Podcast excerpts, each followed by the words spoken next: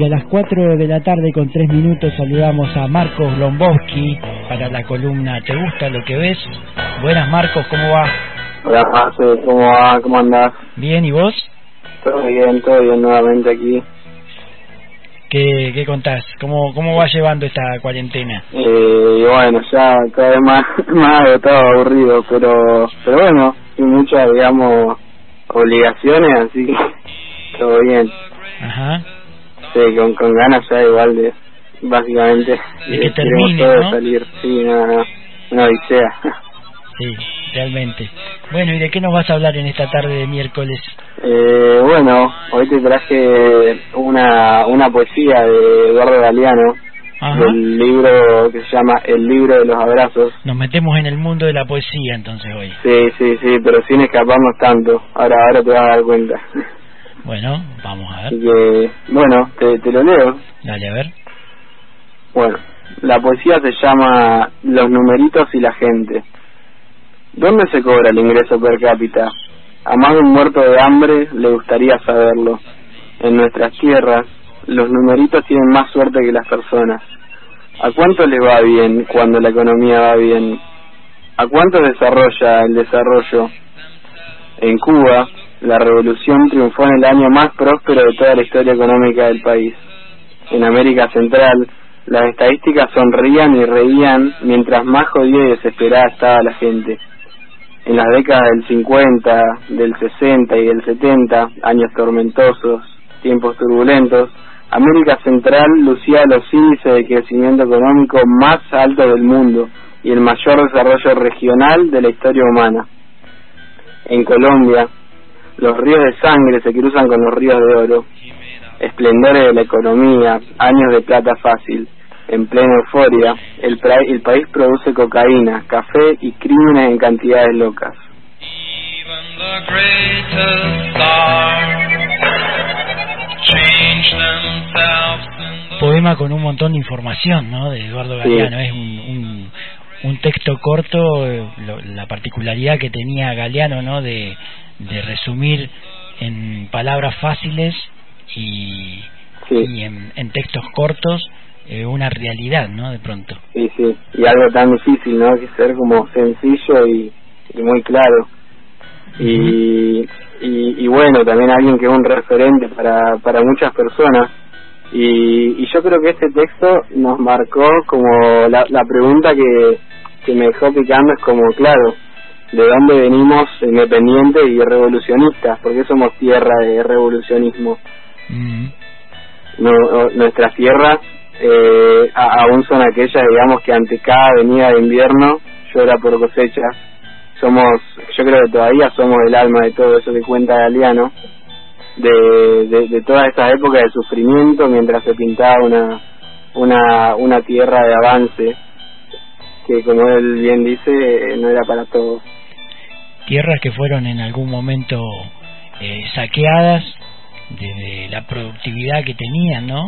Y también sí. eh, y también eh, eh, acalladas sus, sus religiones y sus culturas. Exacto, y bueno, y hoy en día que, que uno ya no lo siente porque porque ya creo que no- nos consideramos ya parte de más de más del occidental que lo bueno, un poco un poco ya estamos adquiridos en esta nueva realidad. Hay como resurgimientos permanentes de otras cosas, Sí, ¿no? sí, Dentro sí. de lo occidental, de la cultura. Sí, y bueno, y también vivimos la Tierra como si hubiese un plan B para la humanidad. Nuestros nuestros hábitos fueron cambiando mediante el pasar de las épocas y, y gobiernos tales nos han llevado a, a menor o a mayor alejamiento de la Argentina de lo que realmente era, Ujú. Eh, hablando de, de nuestro país, ¿no?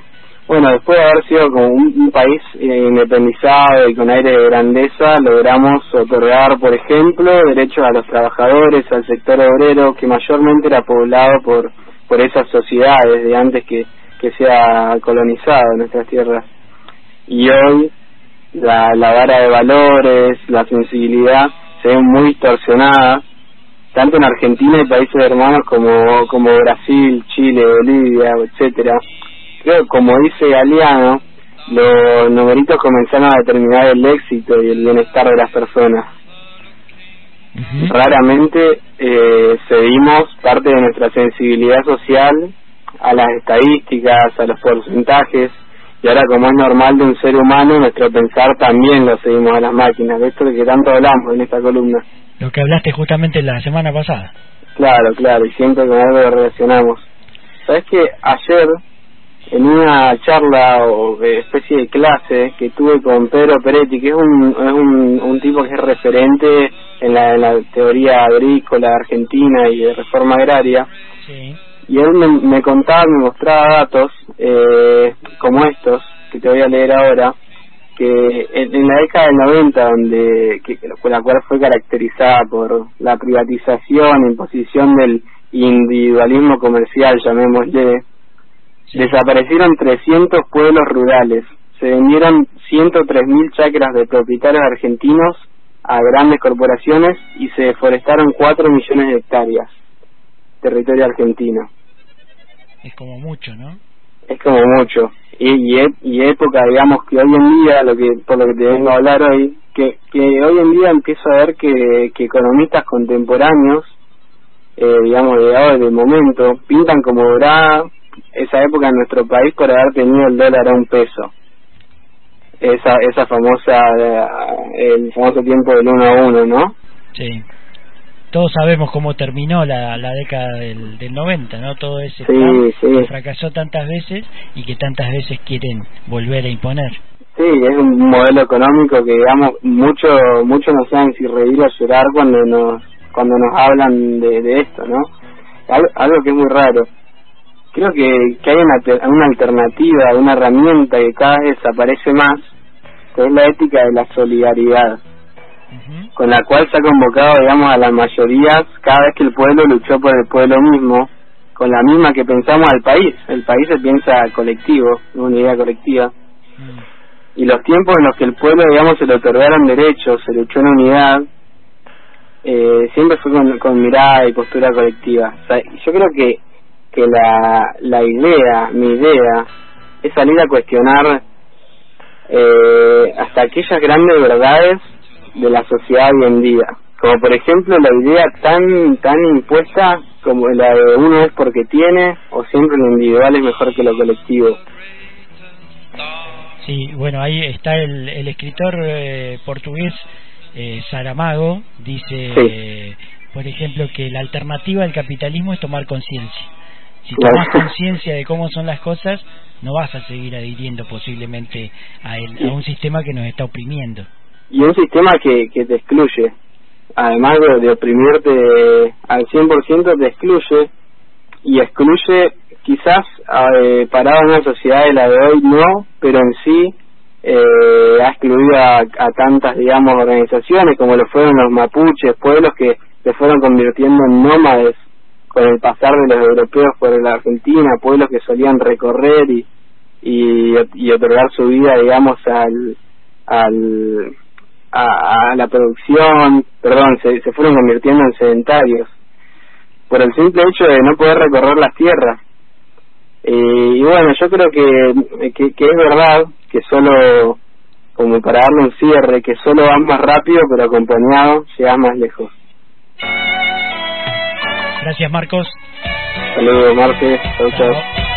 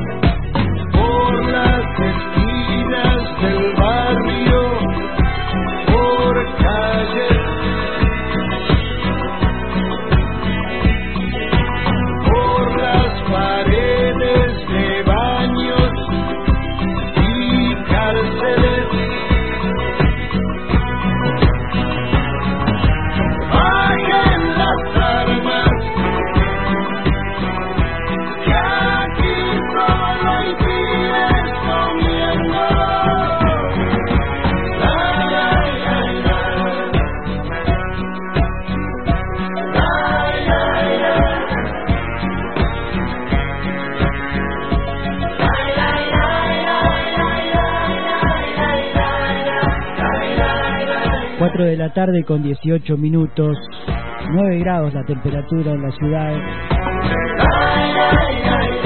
84% de la humedad. Así cerraba la columna de Marcos Glombowski de hoy. ¿Te gusta lo que ves? Una mirada desde la cultura adolescente, hoy con una cuota de Eduardo Galeano, del libro de los abrazos, una reflexión social a partir de allí sobre la década del 90, el neoliberalismo. Y esta canción de León Gieco, El ángel de la bicicleta, que es una crónica, si se quiere, de cómo terminó aquella década, año 2001, y el tema dedicado a Pocho Leprate.